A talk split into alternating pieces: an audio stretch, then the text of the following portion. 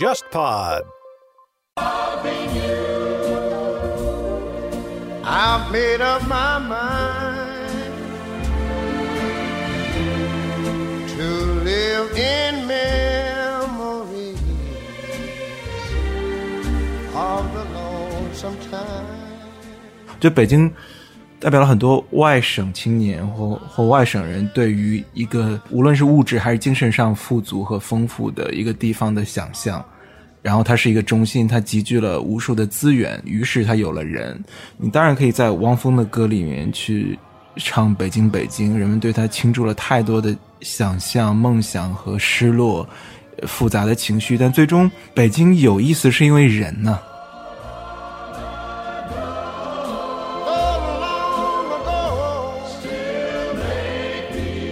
像德国，它有一个鲁尔区，它其实就是一个城市群的一个概念，就是说，我们不要去在一个地方去把所有的资源集中到一个呃巨型的城市上，而是把它的功能就是分散开来。比如说，那像在荷兰。我会感觉，作为一个刚从北京搬到欧洲来的人，对我冲击还比较大的一点，就是说，你的这个生活是可以在同时在好几个城市之间去进行流动的，所以你不会有那种，比如说像我从这个海淀区到朝阳区出差这样的感觉。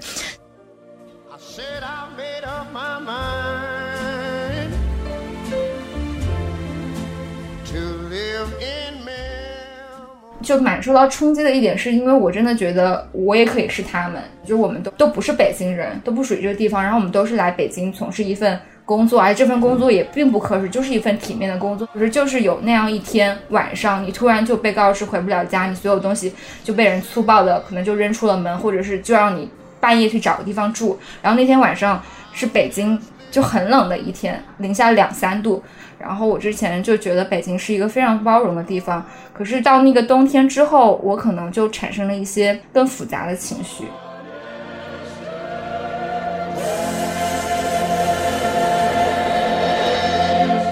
大家好，欢迎收听本期的不合时宜，我是主播若涵。今天跟我一起录制节目的依然是我们黄金组合孟尝和王庆。大家好，我是王庆。大家好，我是孟成。呃，在今天节目正式开始录制之前呢，想先插播一个小小的广告吧，就是我们现在有不合时宜的官方微信，然后这个微信是由我们听众自发帮我们建立的，当然我们也会参与其中。然后它的啊名字就叫做不合时宜 The Weirdo，跟我们的微博是同名的。然后，如果听众想跟我们进一步互动的话，也可以通过加微信的方式找到我们进群小助手的联系方式。这样的话，他会把你拉进我们的听众群。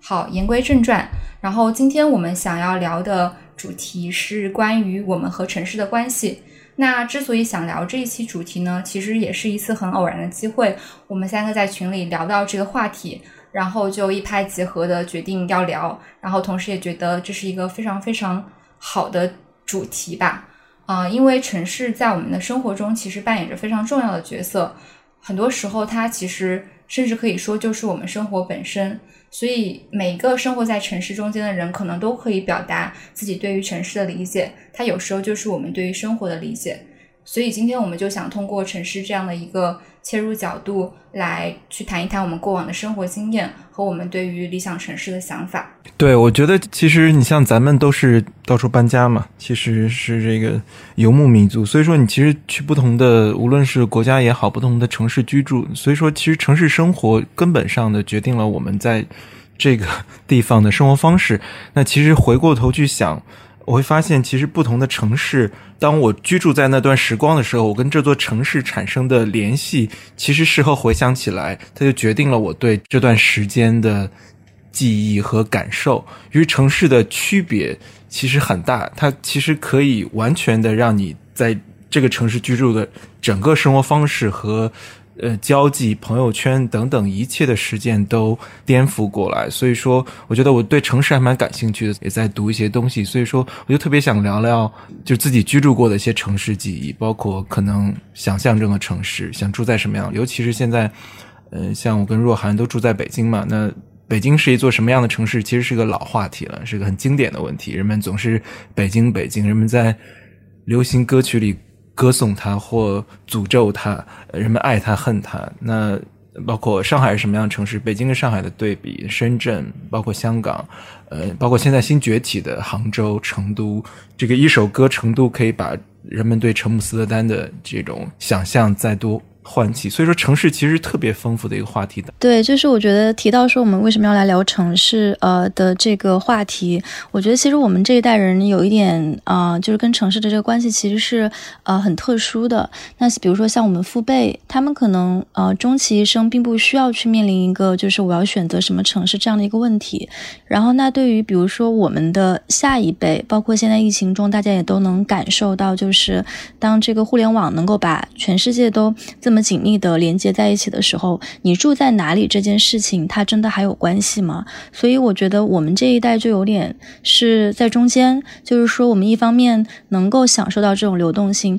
但另一方面就是我觉得呃更多的选择的自由，其实反过来有时候也会让我们感觉到，哎，那选择在哪一个城市啊去生活，这是一个很重要的决定，就是这是否就意味着某种程度的这个呃 commitment？那呃。所以我会觉得，我们面临着的这个状况，其实跟呃我们之前的人和我们之后的人都会是很不一样的。比如说我啊，我在呃搬来北京之前，其实是在广州啊生活了有四五年时间。那我小时候其实因为有家人在广州，所以也常常的去就是在这座城市去啊生活。所以对于广州这个城市，我可能也有一些自己的生活体验。然后。庆的话，庆和牧场的话，应该是在北欧生活的时间会比较长。之前，嗯，我基本上是从这个就是上大学开始，然后最开始就在北京，然后北京可能应该可以算是我接触的第一个。可以称为城市的地方，因为老家其实还是那种就是相对来说比较就城市化没有那么的明显，所以后来是从北京就呃直接搬到了欧洲。啊，然后中间在台湾生活了有半年，然后当时在台湾的一些城市也都有有去这个呃短暂的居住。然后到了欧洲之后，这些年，嗯，因为这个工作的原因，然后先后居住过的城市，包括这个呃，像荷兰的阿姆斯特丹，然后之前上学的莱顿，然后呃，在这个比利时的布鲁塞尔。然后在这个英国的剑桥，就是这几个地方，呃，算是住的就有过一一一定时间的这个居住，所以对，确实我觉得讲到城市这个话题的话，嗯，我们就是这种迁移的记忆应该是是很共通的。我前前后后在北京可能住过三次，那前两次其实都是因为什么北漂实习，还有暑假实习，这样可能三至。三至八个月这样一种居住，那我这一次在北京算住的算是很久，并且是比较正式的住了，现在快两年了。对，所以说我对北京其实没有那么了解，但北京其实对我来说是一个包含着复杂情绪的意象吧。我之前其实是住在南方嘛，然后然后后来我还住过广州，对了，我还在广州住了住了半年多一多一点，然后情绪也是很复杂。然后后来我就住在呃北欧。的小镇，就 丹麦的一个第二大城市，只有三十万人的一个小镇。然后后来就阿姆斯特丹，跟跟王老师有重合的这个这个时间段。然后后来我就在香港住了两年吧，然后现在又在北京。所以说这些城市区别非常之大。那其中最夸张的就是说，就是有两个落差，就是比如说我一三年在北京住了一个夏天嘛，一三年的暑假，当时回来就是在北京做了一份。实习，我当时是从丹麦的那个小镇直接来的北京，然后在之前我我已经可能有两三年没有来北京了，然后那个冲击力特别大，那那几个那个夏天，然后还有一个冲击是我一六年的夏天从阿姆斯特丹搬到香港，啊，冲击的我半年没反应过来，就是整个城市生活和节奏的这种区别，所以说，对，所以说我觉得这城市之间的区别非常大，我我我作为一个搬家特别多的人，呃。就是感受特别深，对我觉得可以。若涵先聊先聊广州吧。我觉得对广州我还没有那么懂，但是我我又有很多复杂的情绪。我自己其实是很感谢广州这个城市的，因为它确实给了我很多方面的启蒙。我是一二年到一六年的时候在广州念书，然后当时那个时间段，嗯，其实就是所谓的公民社会已经没有早几年那么蓬勃，但是我依然能够在其中获得很多的滋养。嗯，就比如说我当时在大学就是社团里面，就会有很多的广州的 NGO 的组织，他们在各个大学会有自己的志愿者。那这些志愿者他们会每一年也就像社团活动一样招新嘛。然后我当时就记得是在某一天吃过接触了我在啊广州后来深度参与的一个公益组织，叫做灯塔计划。那其实。嗯，就上一期如果听过我们播客上一期节目的朋友，应该已经认识了，就是上一期的嘉宾梁毅。我就是通过当时的那样一个 NGO 组织认识了梁毅，还认识了很多就是在广州从事公益的前辈。然后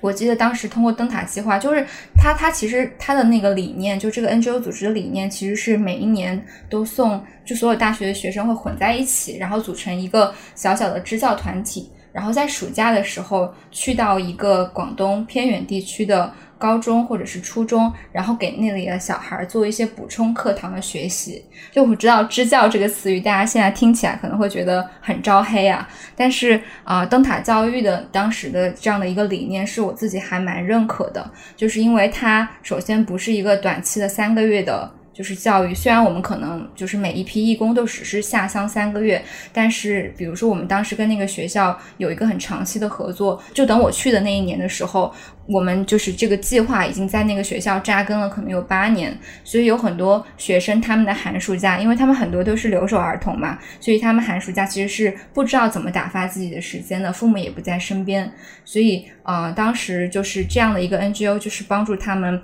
呃。就是去在暑假的时候能够去学到一些知识，但同更重要的是有有人能够陪伴他们。所以当时这个这个计划就表面上看起来是做这样一件事情，但同时他也非常的专注于就是所有大学生的个人成长。我就是在那个期间了解到了很多广州的其他的公益组织。我自己印象很深刻的是当时有一场讲座啊，就是呃不知道你们知知不知道广州。有过一个很著名的番禺垃圾焚烧厂事件，然后这个事件呢，其实就是，对，简单来说，就是当时在零零几年的时候，当时呃广州市政府想在番禺那边建一个垃圾焚烧厂，然后后来就是所有那个附近的居民都都很都很很不同意，然后在就是通过跟政府的多方的协商，然后可能前前后后一共花了两三年时间，终于把这个很大的一个项目叫停了。所以这是一次，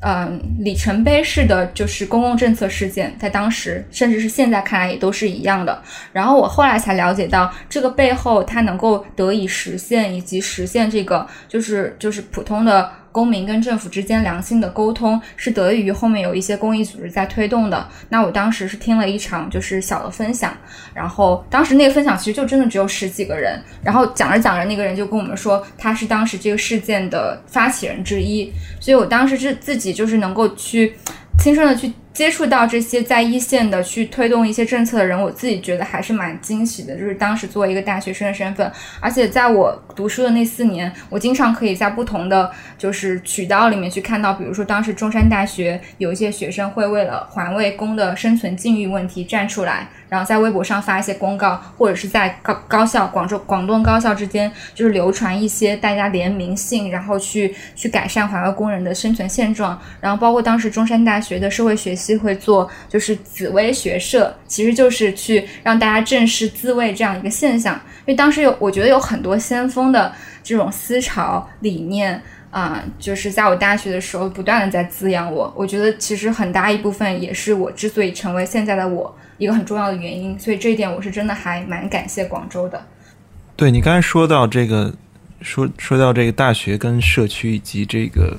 公民社团的这个互动的时候，其实就我感觉王老师可能待会儿可以说一下这个。我感觉莱顿其实也是一个大学嵌在城市里的这么一个城市，就是大学的校门是敞开的嘛，它跟社会跟这个无论是公民社会也好，或可能。嗯，周边城市的街道以及这个城市里正在发生的事件是是这个是流动的，是是持续互动的。我觉得这个特别好。那广州可能给人的感觉，因为大家可能都是通过南方系，最早是南方系建立起公共话语中的广州的。提到广州，大家先想到这个，那叫多少二百八十九号是吧？先想到对二八，那条路叫什么来着？二八九号大院嘛？你说他住他的那个位置是杨呃，对对对，那一年那个事件正好是我读大一的时候，然后我也去了二八九大院。那天那天就是很多人在那边拍照献花嘛，就很神奇的机遇是我在可能五五六年之后在北京认识的朋友，可能我们五年前还不认识，但是我们说起那一天的时候，大家说哦，那天我也在现场，就是 就是有这样子的这样子的机遇。后来也就大家提到。呃，粤区的美食就是大家都知道，在广州，他们说，如果你看一个美食店已经开了半年以开了半年以上了，那就不会难吃，因为如果难吃的话，开不过半年肯定会倒闭，因为人们用嘴投票嘛。但我的确感受到了当地的这个活动的丰富性，就有很多你都不知道谁组织的，我觉得这是公民社会特别活跃的一个标志。就你去参加一些活动，可能是豆瓣发起的，可能是。whatever，你都不知道谁发起的，你去参加发现挺多人，然后也不收钱，然后可能是一个讲座，可能是个读书会，然后我去参加的就是教粤语，然后也不要钱，就大家很热心的在教粤语，我也没有学会，最后就是有广州有很多这样的不知道谁组织的活动。是我大三那一年，因为就很想做读书会嘛，然后我就自己做读书会。当时就是有华师的历史系的教授就说啊，我这边有一个场地，我愿意借给你。然后我当时就是在。不同的大学找到符合我主题，就我想要找的老师来给我们做讲座，然后大部分老师都是非常乐意的。然后当时还有一个华南理工那边有一个就是不打烊的书店，然后当时也是跟那边的书店老板说，我想在你这边做讲座，可不可以？他们就都非常乐意。当时就是就是一个普通大学生，我也没有什么人脉，没有什么资源，没有什么渠道，我自己做了一个公众号，然后每次还真的能吸引来十几二十个来自广东不同高校的学生来参与。啊，我觉得那个记忆也是让我挺挺深刻的。我不知道这几年广州还有没有这样的氛围，但在我读书的那个期间，就还还不错。庆，你可以聊聊你的莱顿，你应该对莱顿有很多的感情。我当时是上学在莱顿嘛。然后莱顿它其实是一个大学城，它是这个就是荷兰最古老的这个大学莱顿大学的所在地。然后我刚搬到莱顿的时候，那个时候是从北京直接搬搬过来，所以你可以想象那个反差是非常大的。从一个这种现代甚至是后现代的国际化大都市，然后搬到了一个可能人口只有十万人的一个小城。所以在刚过来的第一年的时候，其实是有一个有一个适定的时间的。比如说，那你可能要首先习惯的是这个城市里面，它它并不是这种不夜城。那在北京的时候，你的一个感觉就是，我不管什么时候，我我走到街上，我走到稍微闹市一点的地方，它总是有还在。经营着的店铺，然后它总是有人，然后那个城市是不会进入一个睡眠状态的。但是，呃，在莱顿就完全不是这样。就是我后来发现，它可能是很多欧洲城市的一个共性。但是因为莱顿它又是这种跟教育啊紧紧相关的嘛，所以它的这种氛围就会更浓、更浓重。你不会发现有这种产业或者公司，它整个这个城市就是一个呃为了这个大学而存在的。然后，那作为一个大学城，它的一些特点，我觉得可能在国内住习惯了的朋友会比较难以想象。就它的这个城市和这个大学其实是仅仅就是融合在一起的，也就是说，这个大学是，嗯，它是没有校门的。呃，整个小城都是它的校园，那你可能会有城，比如说呃，小城的市中心，那可能是人文学院，然后小城的呃这个稍微郊区一点的地方，就是这个 Science Park，就是自然科学，然后有一大片实验室，然后嗯，整个城市它的这个呃这个居民中有很大一部分人也都是在为这个大学工作的，或者就是这个教职人员、行政人员，然后学生，然后嗯。可能有一些这个校办企业，像莱顿可能稍微有名一点的是这个，就是有有有一些这个药企，嗯，就附着着它的这个非常有名的一个药学院，所以它的这个城市的设计跟就可以说完全是北京的一个。呃，反面，那比如在这个呃，在这个城市里面，它就有非常强烈的一个这种呃社区感。就刚才若涵也提到，就是说，我觉得其实，嗯，你住在一个城市里面，其实呃，最终你让你产生归属感的，可能还不一定说是这个城市本身那么宏大的一个概念，而就是说你居住的这个社区。那包括像我当时在北京居住的时候，当时在北京是上学嘛，然后呃，刚到北京的时候，那个时候，嗯，其实北京那个时候地铁还不是很不是很方便，大概是零七零八年的时候，就比如说从什么中关村去到西单。啊是没有地铁的，就是你需要去坐那种公交，所以。当时整个北就是当时我是在中关村那块上学，然后你就会感觉其实整个北京跟你的关系并不是那么的大。然后我我只有每次就是比如说，呃，回到这个学校，然后回到这个校园，然后看到就是那个学校门口的一座这个大厦，叫做那个太平洋大厦，它是一个就是非常普通的买卖数码产品的一个大厦，但它那个形状很特别，就它那个屋顶的那个角是翘起来的，就稍微有一点点古典的感觉。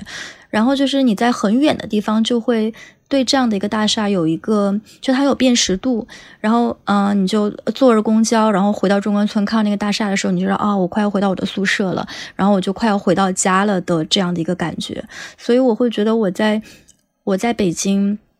居住过的那些年里面，就是很大的归属感，其实就是来自于。嗯，就是这个呃北四环的那一个很小的一个区域。然后，那我工作之后，嗯，离开北京之后，现在因为工作原因，可能一年也会回个一两次的北京。但之后就会，比如说更多的去到东边，然后对东边和西边的这种感觉其实是是很不一样的。然后说到这里，其实也是，呃，会感觉我觉得，呃，在莱顿的生活对我来说，它其实是放大了那种我在北京的时候的呃社区。感，因为莱顿它城市很小嘛，所以它它的那个呃市呃城市的市中心是一座非常古老的这个市政厅，然后它就有一个规则，就是说这个。嗯，所有城市里面的建筑是不能够高过这个市政厅的。就是如果你想要申请说我要建一个更高的楼，那你可能就不能建在老城区，你需要建建到就是更远一点的地方。然后每次这个每隔四五年会有一次这个地方的选举，那选举的时候大家关注的话题其实啊，因为莱顿是一座就是非常讲求这个可持续发展的一个呃小城市，然后绿党的选票也很多，那大家其实。会讨论的最最多的政策就是说，哎，那我们是不是要在城市中心，呃，多建一些停车场？那大多数的居民其实不希望多建停车场的，因为他们希望莱顿市中心能够尽可能的保持一个就是步行的一个氛围，步行或者是骑自行车。所以，就如果你建了更多的停车场的话，你就会鼓励更多的车进来，但这个是居民就不愿意的。所以，呃，就这么多年以来，就是莱顿可能到现在也就。市中心也就有那么两三个能用的停车场吧，但这也是一个，就是相当于说你牺牲一部分的方便，来换取说这个城市可能更更和谐的一种氛围。嗯，然后另一个感觉就是说。嗯，因为我后来就是因为工作的关系嘛，后来又又搬到阿姆斯特丹，搬到布鲁塞尔。嗯，我的一个感觉是，其实住在西欧这样的地方，特别是在这个比如说荷兰、比利时、法国，嗯，在这样的地方，其实。那种就是说，你你在一个城市定居的感觉并不是很强烈。就是我其实不太会有，就是说我是住在一个城市的感觉。我的感觉是，我是同时住在好几个城市。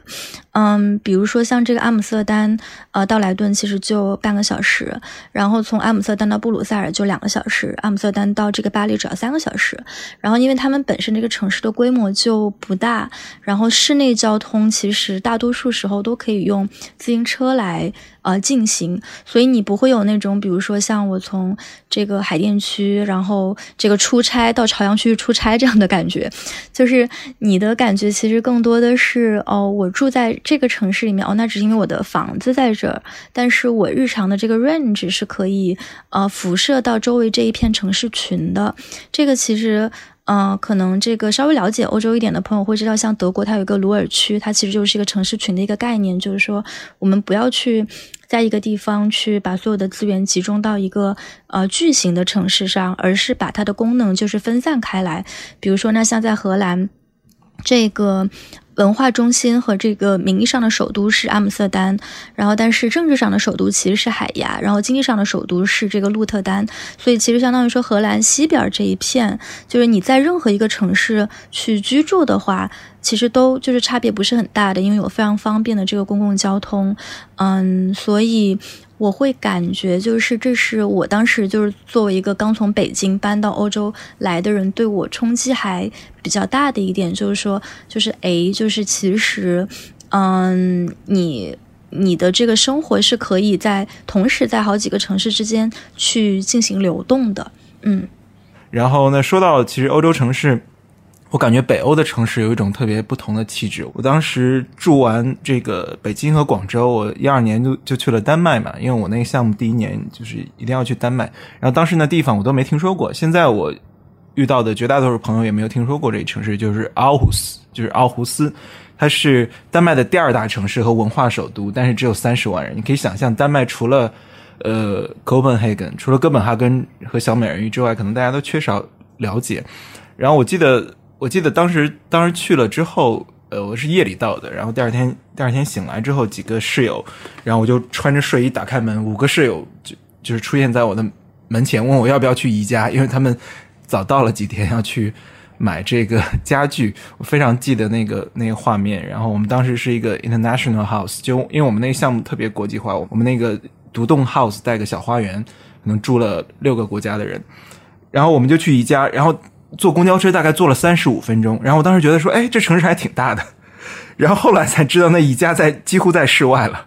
然后从我们从宜家回来，就晚上的时候，几个几个同学说让让我去 downtown 找他们喝酒，然后我就骑自行车，就借的室友自行车用，刚去还没买，然后我就大概骑了骑了八分钟。当当然，我们住的也很市中心了，骑了八分钟就到了 downtown，然后我们开始喝喝喝，喝了之后我们说，哎，换个地儿吧。然后其他一个朋友拿出他的朋友给他发的推荐，然后说，哎，另一家酒吧在哪哪哪。然后我们就登上自行车开始骑，然后骑了拐了两个弯，两条街到了。然后后来我们说还有没有别的地方，他们说没了，这就是 downtown，这就是酒吧聚集的地方。然后于是后来。在那儿生活的确是这样的，就是市图书馆就在我们家右手拐的地方，然后骑八分钟就要去当趟喝酒和蹦迪，然后上课上课出门左拐骑自行车，然后去别的朋友的呃这个宿舍，呃可能骑车骑个十五分钟，你就不能骑半小时就出城了。然后我就我说说这些是为了说北欧的城市就是像这样的，大家都知道，其实欧洲有无数这样的小城市，就是这样的小镇。他当然生活非常舒适，非常安逸。但是北欧像丹麦的城市给我一个强烈的感觉，就比如说我坐在我当时住的我们那个 house 的花园里面，坐在那儿写东西，就抱个电脑，然后旁边放两瓶酒，跟我室友坐在那儿，大家也不说话，各忙各的。然后门口的那条街，因为那条街往右拐就是市图书馆，那条街一整个下午可以一个人都没有经过，就一个人都没有。然后你你不需要特意的去。公园，因为这个城市就是一个森林公园，就是你只是需要找个地儿，比如说，比如说你去你去这个骑车去这个市中心的路上，旁边有块绿地，你坐下来，这就是公园。于是北欧的城市规划给我一个非常强烈的冲击，就是说，它不是说把这个在城市里面建一些森林和绿地和，比如说公园，而是说它把城市建在自然里面。那这难道其实就是初始城市发生的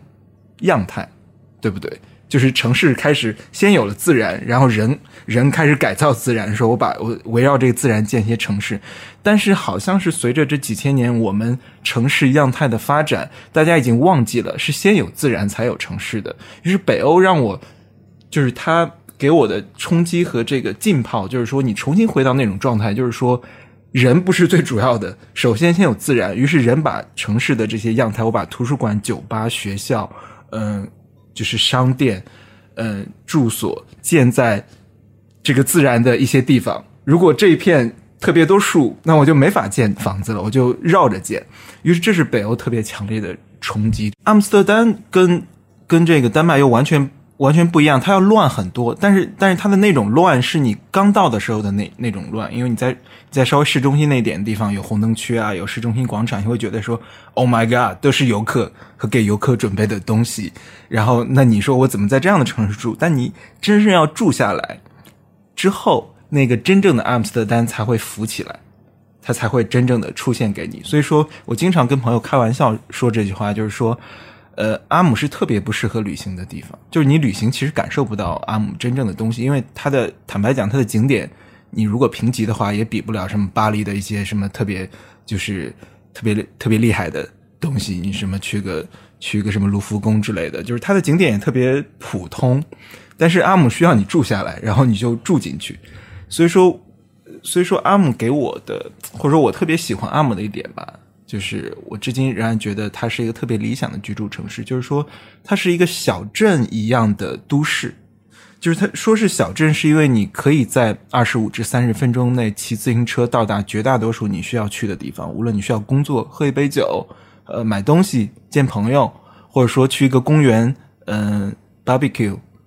嗯，或者说只是骑行，你想要骑得稍微远一点，骑出城市，基本上能够在三十分钟内。实现，那这听上去就是一个小城市，但与此同时，它是一个非常嘈杂的，有很多大公司和国际 NGO，这当然是荷兰特殊的税制。很多的大型公司和机构把欧洲的总部设在设在阿姆斯特丹，呃，当然有可能是在稍微郊外一点，它的城中城这样卫星城，但是它就是这么一个方便的。感觉舒适的像小镇一样的都市，这是他给我特别带来的，呃，我特别喜欢的地方。就你晚上的时候，可能喝的有点晕晕的，然后骑个自行车，然后绕着运河骑回家，然后你可能会迷路，因为你要绕过无数的运河，可能在夜晚看上去都差不多。嗯，那有时候可能可能喝多了，还在路上摔一下。对，呃，所以说阿姆给我是这个这个感觉。当然，就我刚才说到这个，呃，阿姆斯特丹。大学跟莱顿一样，它是没有校园的嘛？就你可能这栋楼，就是你上这一课的教学楼。你在下课之后，中间有一个小时时间，你要赶去另一门课，你要蹬着自行车赶往另城市中的另一个地方的另一栋楼去上另一节课，就就没了，没有校园。然后我记得特别有意思的一点是，当时我们系上课的那栋楼是以前荷兰东印度公司的总部。然后我后来，我我后来还我后来还在那个 Vantage Shop 里面买了一张当时那个招贴画，就是可能十九世纪的这个东印度公司总部的招贴画，就是我们我们系的那栋楼。然后我当时上的时候没觉得什么，后来我查出这个典故之后，觉得说哦，这么有历史感。然后有意思的是，我毕业两年之后，那栋楼被市政府收回了，就是因为他们觉得说。哎，不行，这是古建，越想越觉得这是古建，不能让就是一群学生整天在里面上课和干嘛的，就收回了。于是，于是后来我们那个系就找了一个别的，所以说我上课的那一年是最后一年，就是之后就被收回了。荷兰东印度公司总部，然后你出门下课，出门左拐，再拐一个弯就是红灯区。所以说，若涵刚才说到说这个校外的一些。一些这个公益和社工群体，然后来学校里做一些互动。像我们当时就就很多的讲座，如果去参加的话，其中我印象深刻的一个就是，呃，红灯区的一个性工作者，然后来给我们做讲座。他本身是在这个在红灯区工作了有几十年，然后他后来又成为被市政府聘为可能是这个。呃，宣传大使，他当然不是宣传这个旅游业，而是说宣传这个性安全啊，呃，防艾滋啊等等这些，包括这个性少数的权利啊等等。然后他就来分享，那你就他就坐在你前面，然后来讲，那你出门左拐就是红灯区，那其实就是在这样城市跟大学的高度互动中的生活，并且我觉得阿姆斯特丹，王尔肯定知道，就阿姆斯特丹的规划特别巧，就是说虽然大家都知道阿姆斯特丹有红灯区，就可能对于游客来说，所有的想象都是关于那些。那些疯狂的药物和红灯区和派对，但其实如果你不想路过红灯区，你完全可以避过去。就是它的规划特别巧，它就在那个呃港口那边，然后但是需要拐一个弯拐进去。你不拐进去的话，那那那一整个区域你都可以避过去，可以毫无障碍的享受阿姆斯特丹而不经过红灯区的区域。我觉得这个我在阿姆斯特丹嗯东边住了，我一开始住学生宿舍住了一年，后来在东边住了呃快两年。然后后来在这个 The Pipe，就是什么阿姆斯丹最 hippy、最最这个潮的一个区域住了住了几个月。然后这个地方是其实是这个市生化特别特别出名的一个区域的。Anyway，阿姆斯丹是完美的。我们刚刚聊到了就是呃呃南方，然后再聊到了欧洲，现在我们就是可以讲讲我们都有共同居住经历的北京吧。反正我我自己是对北京这座城市的。啊，印象还是挺复杂的，因为如果说广州给我的大部分的印象都是比较舒适，嗯，就舒适不能说是天气的舒适啊，就是整个市城市氛围，包括你去到各个街道，然后可以吃到一顿很不错早餐的那样的一种很生活化的感觉。那我我也是，就是大学呃毕业了之后。准确的说，是在大四那一年实习的时候来到北京。然后那一年的时候，我正好是看了那个电影叫《布鲁克林》，我不知道你们有没有看啊？然后也讲的是当时有一个呃，好像是爱尔兰的女孩，然后呃渡过大洋，然后去到了纽约。然后对于在那样一个大城市扎根生活下来，自己的很多心态的变化，我当时就是在北京实习那半年时间，其实真的还跟他还蛮有。共同感受的，所以我自己印象真的很深刻的一个画面，是我好像在北京实习的第二个月、第三个月，因为当时我就每天要通勤，可能十公里，然后去到我当时实习的地方，然后我还在赶大学毕业论文，然后有一天我就觉得压力非常大，我就在一个北京的咖啡厅里看那部电影，然后看着看着我就崩溃大哭，呃，可能是有某某种代入感吧，觉得他那种离开了。一个自己熟悉的地方，然后，然后滚入了某一种巨大的城市机械的洪流的那种感觉，就是有某种惺惺相惜之处，然后就就还就当时那个那个画面让我自己印象还蛮深刻的。那这几年就是在这边慢慢的就是就是工作了好几年，对这个城市有了更多的了解。嗯，然后身边也有了朋友，有那种每周可能你你想出来聊个天，然后喝个酒就可以约出来见面的朋友，然后有就是也知道说，如果你想参加什么样的活动可以去，也有一起可以健身的朋友，然后对北京这个城市的掌控感可能稍稍就是多了那么一点点，但我还是有很多时候会觉得自己不属于这里。我觉得其实其中有一个很重要的原因，可能还是在于北京这个城市非常非常的大。就比如说，我其实有很多朋友都生活在北京，但是很多生活他们在海淀区工作的朋友，我们真的是很难见上一面。就是我有一个朋友，他跟我是，他跟我是家乡人，就是我们是老乡。但是你们知道，我们一年到头在北京是不会约见面的，但是我们回了老家之后，就会马上约见。我们在老家的距离是两公里的距离，就是你骑个自行车也好，还是打个车也好，都可以很快的见到。但是在北京。我们距离是二十公里，所以我们真的不会见面。就是虽然两个人大部分时间可能百分之九十的时间都生活在北京，但是就是就大家就觉得算了吧，就周末太累了，留给彼此休息吧。就经常会有这样子的一种局面，就让我觉得啊，好像北京是住了很多人，然后住了也也也有很多我认识的人，可是我总觉得好像要跟大家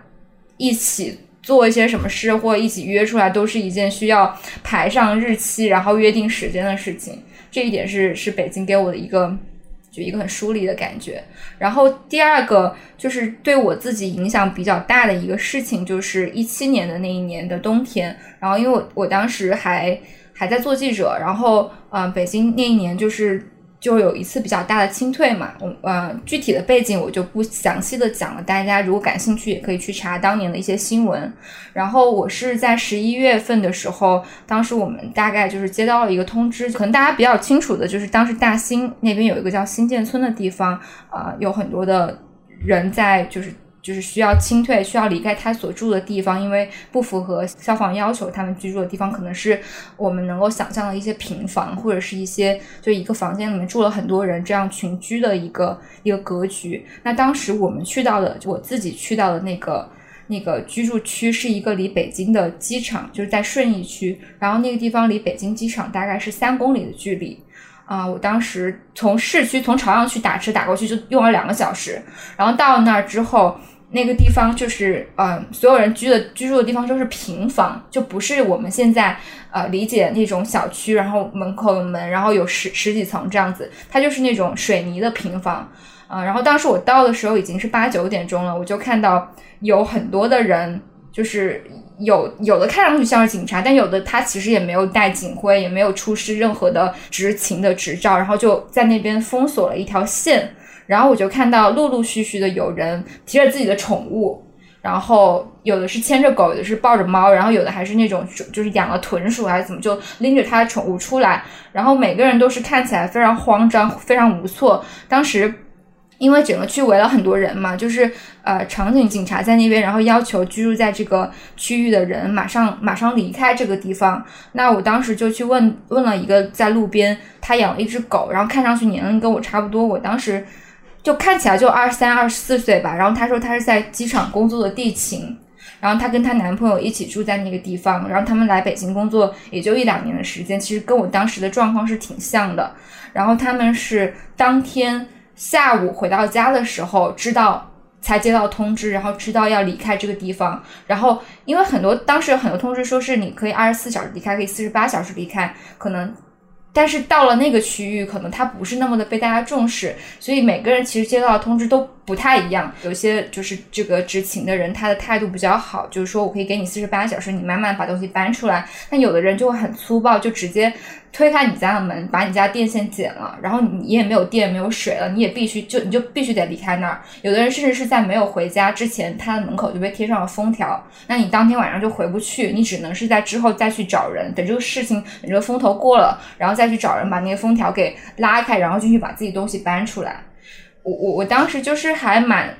就蛮受到冲击的一点，是因为我真的觉得我也可以是他们，他们的境遇和我其实是挺像的，就是我们都是。都都不是北京人，都不属于这个地方。然后我们都是来北京从事一份工作，而这份工作也并不可耻，就是一份体面的工作。你你说那些在机场工作的地勤空姐，他们大部分都住那儿，因为那那儿离机场非常近。可是就是有那样一天晚上，你突然就被告知回不了家，你所有东西就被人粗暴的可能就扔出了门，或者是就让你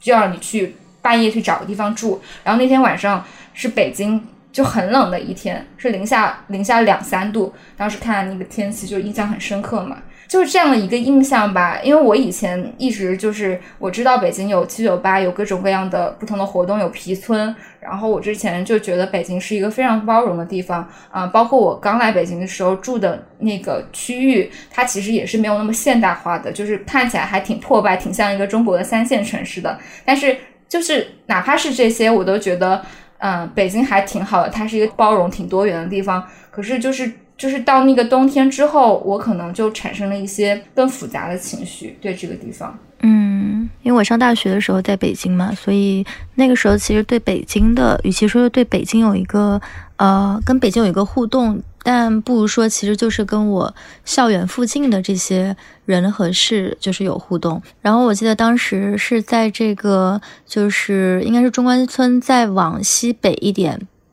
有一个早市。然后那个早市呢，是附近就是这些大学的大学生都还蛮喜欢去的一个早市。然后有很便宜的水果蔬菜，然后有一些这个二手的东西，然后氛围也非常的好，就你可以。呃，随便就是跟那边的这种摊主啊，就是唠嗑啊什么的，所以那个其实是当时我接触的，就是我的这个大学的同学和老师群体之外的一个这个可以说是可能北京比较 local 的一个这个社社群，然后就是后来就看到那个。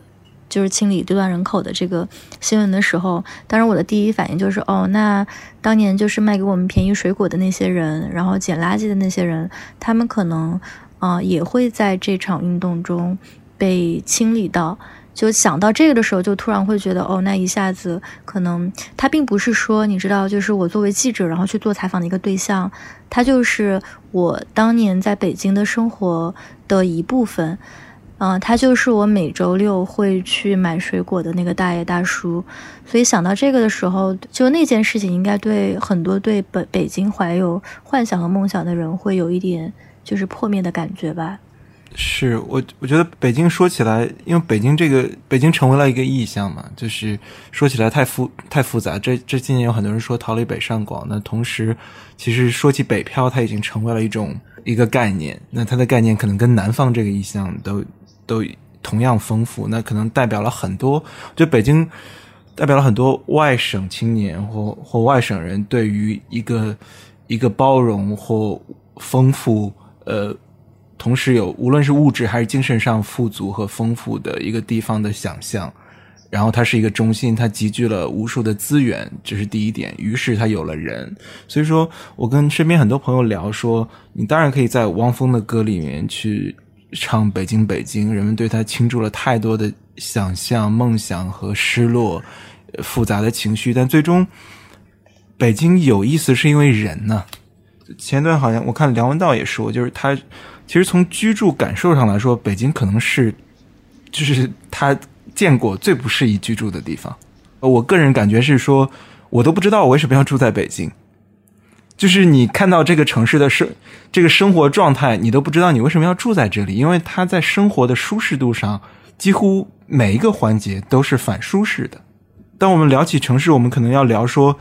城市是为了什么？是为了谁而建的？城市是谁的城市？它是为了它是为了上帝建造的一座殿堂吗？还是说为了居住在这这其中的每一个人、每个个体？但我们看北京的大马路，就北京的这个四通发达，或者说呃特别宽阔的马路，人们常用这来形容一座城市的广阔和和壮丽，说哎这个马路特别宽，但其实宽的马路不是为了人呢、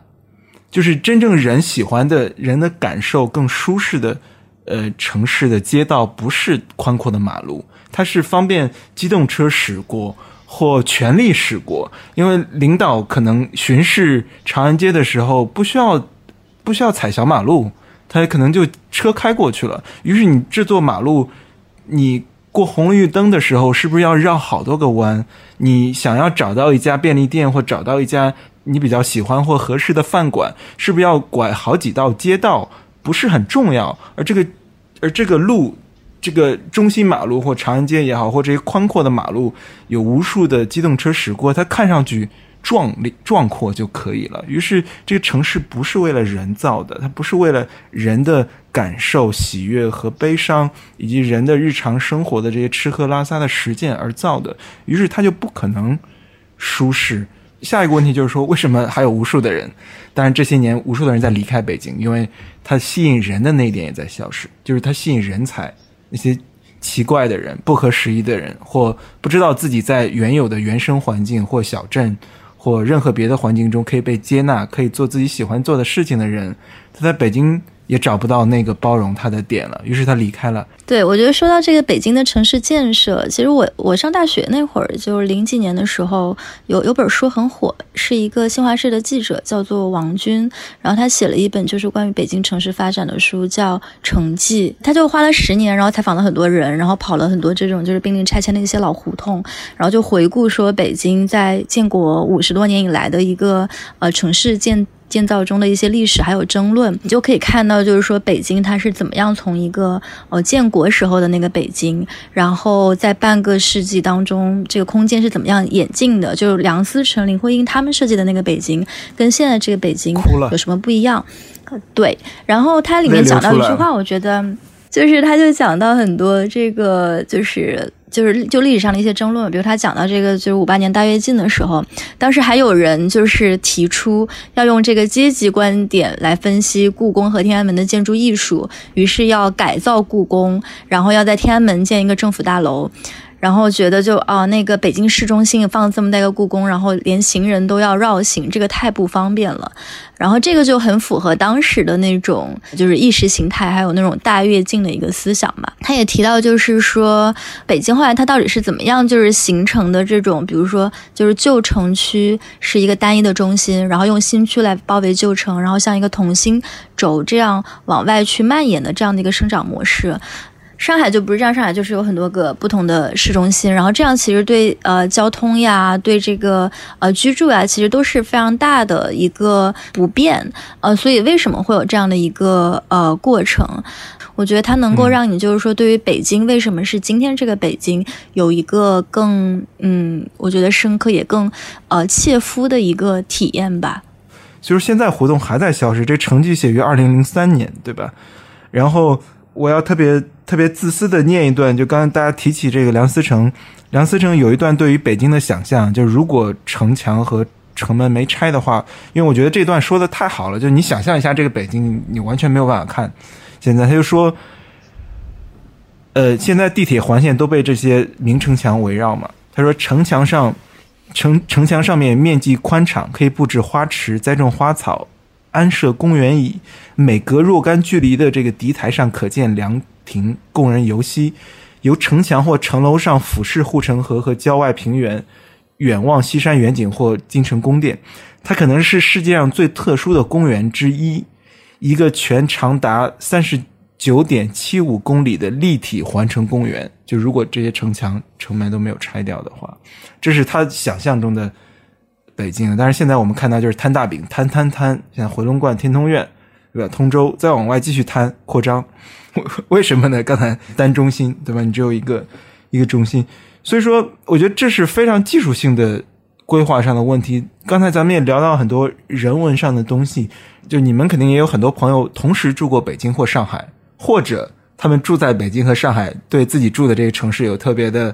辩护，就觉得说，哎，你上海不行。然后住在上海的人说，北京不行，特别土。我不知道你们生活中是不是有这个经典的辩论题，就是北京好还是上海好？我觉得这个其实非常有意思啊。还有一个，还有一个经典的笑话，就是说上海，就是说北京那地儿下楼连便利店都没有，就是你晚上两点出去连。吃饭地儿都找不到，就便利店都没有。然后，但是为什么北京没有便利店？这是另一个意思。我后来也查了一些，就是说，其实便利店活不下去嘛，就是在北京不不赚钱。一是因为这个北京的这个气候，天冷了都不出门然后还有就是半条路，就就是这个跟城市规划关系很大。马路特别宽，你看着对面有便利店，你都过不去。但是呢，你如果在有无数这些纵横交错的这些小路上，你可能这拐角有一全家。再到那拐角有一七幺幺，因为你是人，按照人的视野去步行和路经的嘛。但在北京，你能想象你开两条街把车停到七幺幺门口买一三明治吗？你想象不到。而便利店的这种模式是高度依赖人的步行和日常生活日常的，而北京是不是为了人的生活日常而构建的城市生活？然后另一条，我觉得我其实没有被说服，就是他说北京夜生活习惯不是很强，什么？其实北京没有夜宵嘛？我不知道。我其实也住过广州，我强烈感觉这北京真的是你如果去什么酒吧里喝个酒，出来之后没有吃夜宵的地方。我不知道这点背后的原因是什么管制还是什么，但真是没有。就是金鼎轩，这是一个经典的笑话，说北京喝完酒夜里三点想说吃点东西，呃，就只有金鼎轩。因为金鼎轩，因为金鼎轩二十四小时的，要么什么老张拉面，住在北京的朋友很熟悉，就是朝阳区，就是北京没有吃夜宵的地方。你说是真的，人们没有夜生活吗？有，但是夜生活为什么那些夜宵地方不存在呢？是不是有政策层面的东西？这个我们可能要做 research，就是我我不知道。但北京的确是，你说人需要的这些基本的需求，对城市的想象，比如说刚才你们聊到的说，呃，王老师刚才聊的大学附近的那些。那些人，他们扮演着不同的角色，过着不同的生活，但他都很重要。对于这个城市的生活的机理来说，比如说，你如果问一个住在北京的人，他希不希望他家门口卖烤冷面的那个人离开？他是不希望的，因为当他下班从地铁口走出来的时候，在走到走回自己住处和小区的那个路上，他希望那个卖烤冷面的那个人做的很好吃的烤冷面还在那里。当人们说说大家不喜欢看到地摊，因为人们喜欢看到整齐的马路和高大的树木以及完美的、精致的都市的时候，你问一个真正住在里面的人，不是这样的。他希望，比如说像我，我希望我家路口有一个可以呃裁缝铺，可以改衣服的地方，我不用走特别远去把衣服要去，比如说修改或缝扣子什么，然后。要送过去的地方，但是没有，我可能要在网上搜大众点评，搜附近哪个街道裁缝铺，因为我住在一个这么不方便的地方。就是前段时间大家都在聊那个向标所说的附近的消失嘛，我自己就还真的是会挺有感触的，因为我记得我来北京有一个很小的很感动的瞬间，是我以前住的那个小区，就是我真的是在那生活了一年，我都不太知道我楼下的那些就是做。就就是就餐馆什么小店的那些店主，他们叫什么？然后他们哪来自哪里？他们自己的生活是什么样子的？那直到有一天，就是有一个那边新开了一家奶茶店，然后那个就奶茶店的小姐姐比较健谈吧，所以就一来二去大家就熟了。所以我就后来有一个习惯，就是每天下了班去他那儿，可能坐个十分钟，然后去他那儿拎一杯什么果茶或者奶茶，然后跟他聊两句。就那个体验让我非常非常有对于这里的嗯就是归属感，因为我我觉得我跟这个地方的街道建立了一些联系，然后我认识了这个街道里面的啊、老板娘，我觉得还挺开心，那是我一个很微小的感动的瞬间。但后来他们很快又搬离了，所以就是在这个城市总总是会有这种感觉吧，就觉得大家好像都不能长久。嗯，就哪怕这样的关系建立起来了，但似乎又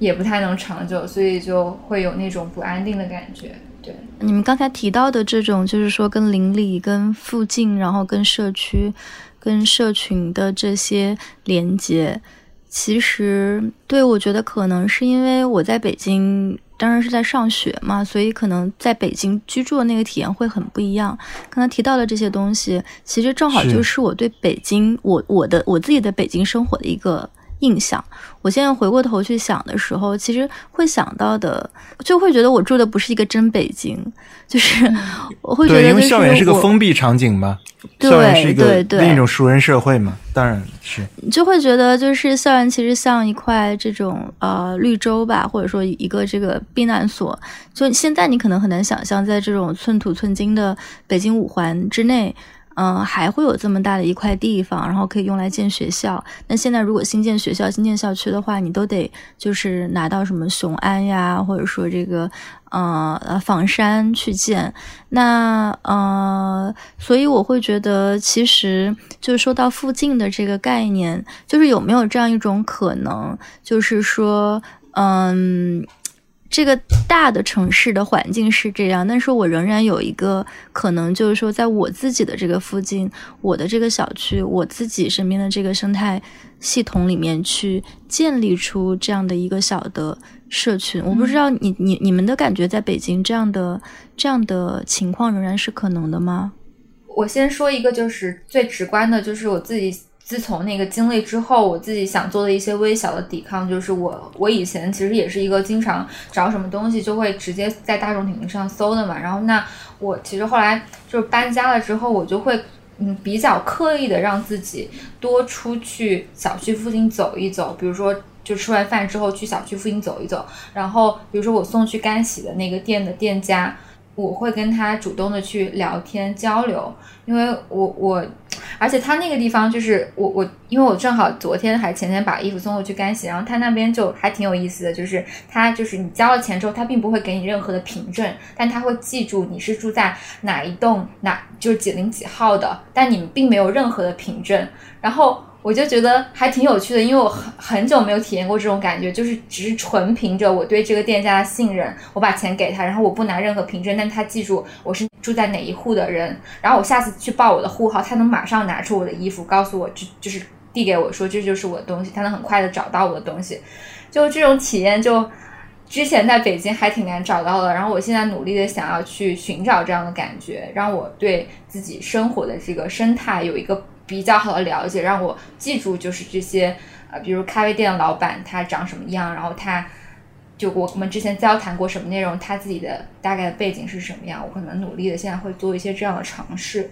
若涵说的这个，我也是特别有感触，就是说你重建自己的生活半径嘛。但你说附近消失了，那你重建自己的附近嘛？那可能所有人都要回到自己的生活日常中去看，你的附近是什么，你的生活半径是什么呢？或者说你希望拥有怎样的生活半径？嗯，比如说我我跟一个这个快递小哥的关系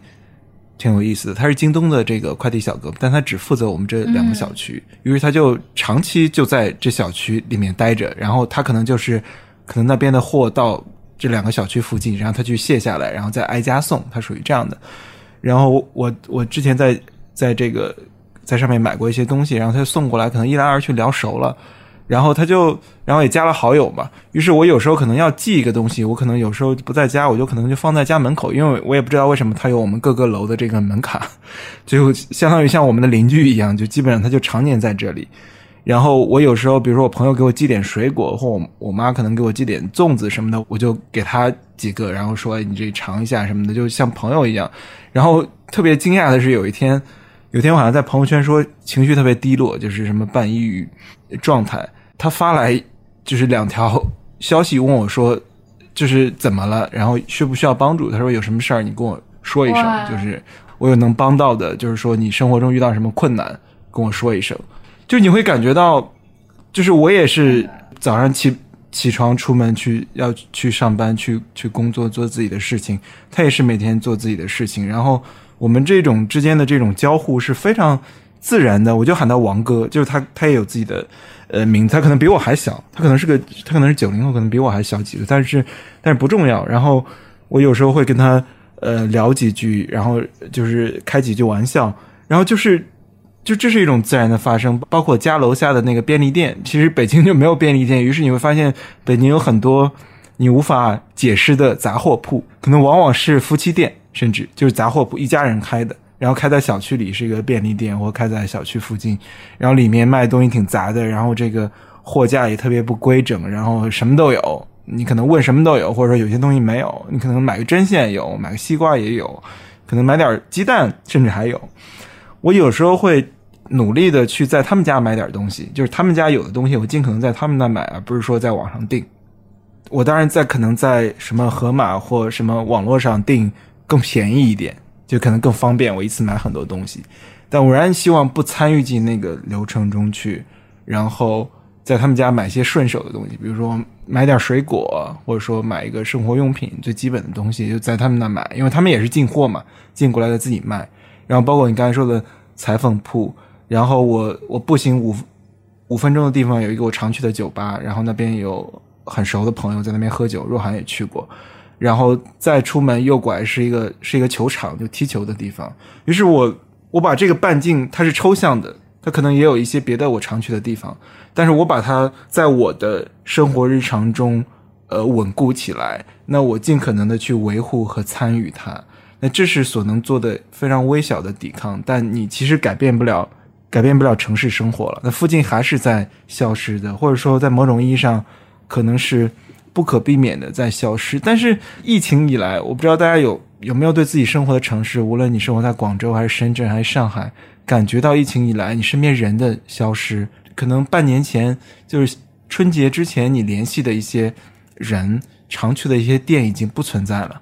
这个消失的过程是悄无声息的，没有人在谈论它。可能很多人已经离开北京了。当你比如说你打车叫滴滴的时候，会发现，哎，轿车是不是难了一点？这是我个人的感受，跟我不知我不确定若涵是不是也感觉轿车难了很多？为什么呢？因为很多人离开了北京，就是车辆的供给。和滴滴司机师傅的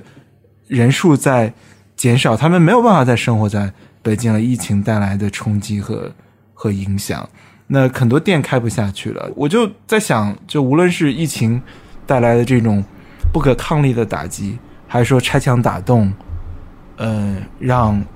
那些不那么其实是一个很很长期对长期的一个过程，然后不那么精致、不那么上等人的人离开这座城市。你问每一个生活在这里的人，你希望看到这样吗？那些小摊，一个烤冷面放置在精致的这个购物中心的门口，它是污染了你的眼睛，还是让你感受到一些没有那么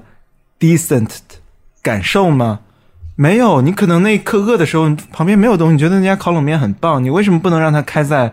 放置在那些精致的购物商场门口呢？你为什么要让他们离开呢？那些。那些快递员，那些那些可能可能做家政服务的劳动者，你你让他们消失，其实是对于普通人来说，生活变得更艰难了。但是谁在做这些决定？谁在决定我们的城市？其实再回过头来，城市是不是为了人的喜怒哀乐和日常生活而构建？我最后再说一个小故事吧。嗯，我今年疫情的时候，就是在一家。开在北京 CBD 就朝朝外 SOHO 那边的一家武汉餐馆，然后在那边跟拍了两三天。然后那家餐馆的老板就是是一家人，然后是儿子、爸爸妈妈，然后他们都是从湖北过来的，嗯，可能来北京已经有十几年了。那他们最早是因为在武汉有一家很很火的店，当时在武汉就已经算是网红店了，因为做东西很好吃，所以后来。就是他们的儿子就来北京打拼，可能最早的时候是在零几年的时候。一开始他儿子在啊北京的簋街，大家应该比较知道，这是一条就是可能游客也会去的比较多的街，然后有很多的餐馆。他当时最早在簋街那边啊开了店，然后非常的成功，就收入什么都很好。他就叫他爸妈也一起来了北京，就是做北漂。然后呢就遇到了大兴大火那个事件，就导致就这个事件导致整个北京城的城市的租金变得非常非常的昂贵，因为有很多地方不合规了嘛，那你可选择的地方少，然后需要的。就需求还是那么的高，所以就会导致租金变得很高。那当时他们就在簋街那边的租金觉得有点太昂贵了，所以想要换地方。然后他那个儿子就说，他当时找了将近一年的店铺，就为了找到一个租金稍微合理一点的地方，同时又能够兼顾那边的客流量，他就去到了在在去年还是前年的时候找到了朝外 SOHO CBD 的那个地方开开就继续开他们家自家的店，但是在开了一年多。的时候就遇到了疫情，所以，嗯，他们自己其实，我当时三四月份去到他们店里，就是当时他自己的态度已经是有一点点，我我不知道我能撑到哪一个月，我可能就真的撑不下去了，我就得离开北京了。所以，当刚刚常老师说到那个这次疫情可能又有很多人消失的时候，我脑子中浮现的就是一个很多很多人在无数次的不同的事件当中，慢慢的、慢慢的、慢慢的，就是失去了在这里。的斗志，或者是失去了留在这里的，嗯，能力，所以就离开了这座城市，就够不上这个地方对他们的标准。但那个标准是什么呢？就是我们谁也不知道，而且我们很有可能每个人都会成为那个不符合标准的那一环。最后就是就是还是回到那个话题吧，就城市究竟是什么？嗯，我们刚刚其实。我我觉得大家就是在听完这节目后，大家心里也应该有了自己的答案吧。就是城市对于我们的生活到底意味着什么？然后城市对于你来说意味着什么？我这边就就就援引一个美国的一个社会学家罗伯特帕克在《城市》这本书里面写到了一个概念。他说，城市实际上是根植于居民的习惯和风俗之中，这意味着它在具有一种物理机制的同时，还保有一种道德机体。所以两者是以某种特定的方式互相作用、互相形塑，并且相互改变的。做个预告吧，就是我们就是因为城市这个话题特别特别大嘛，所以我们之后还会再继续聊一些关于城市其他面向的话题，比如说市生化的趋势。然后，如果对这个话题感兴趣的听众，可以继续再关注我们接下来的节目。谢谢，我们这一期的节目到这里就结束了，再见，拜拜，拜拜。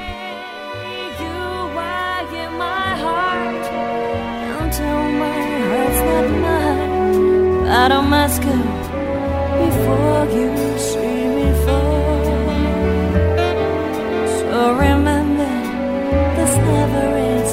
goodbye. Please remember, there'll never be goodbye.